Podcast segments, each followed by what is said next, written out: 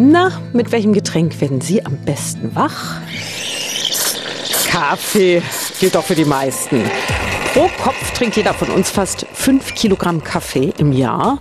Das ist der Durchschnittsverbrauch in Brandenburg. Wundert uns nicht. Überraschender ist, welche Art des Kaffeetrinkens am umweltfreundlichsten ist. Kerstin Singer von der Stiftung Warentest, Sie haben ausgerechnet, acht Tassen am Tag aus einer Kapselmaschine verursachen über acht Jahre so viel CO2 wie eine Autofahrt mit 9000 Kilometern. Puh, woran liegt's?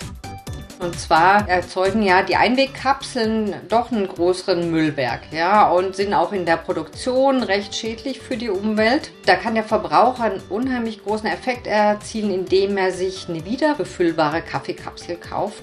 Ja, wieder befüllbar, macht vielleicht ein bisschen Arbeit, aber ist am umweltfreundlichsten.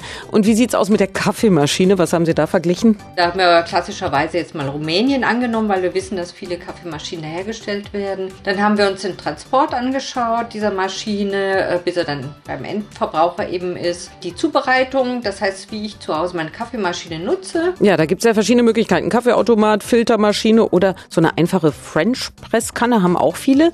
Letzteres am besten für die Umwelt, denkt man. Aber nein, Frau Singer. Auch wenn man erstmal denkt, ist ja ein ganz simples Gerät. Ich habe nur einen Glaskolben, ein kleines Metallgestell, müsste doch umweltfreundlich sein.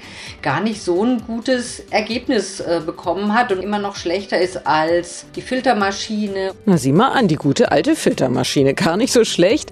Und was ist die umweltfreundlichste Kaffeebohne? Wir ahnen es schon, Bio-Kaffee, oder? Wenn ich statt meinem konventionellen Kaffee aus dem Supermarkt Bio-Kaffee kaufe und den verwende, spare ich unheimlich viele Umweltschadenspunkte ein.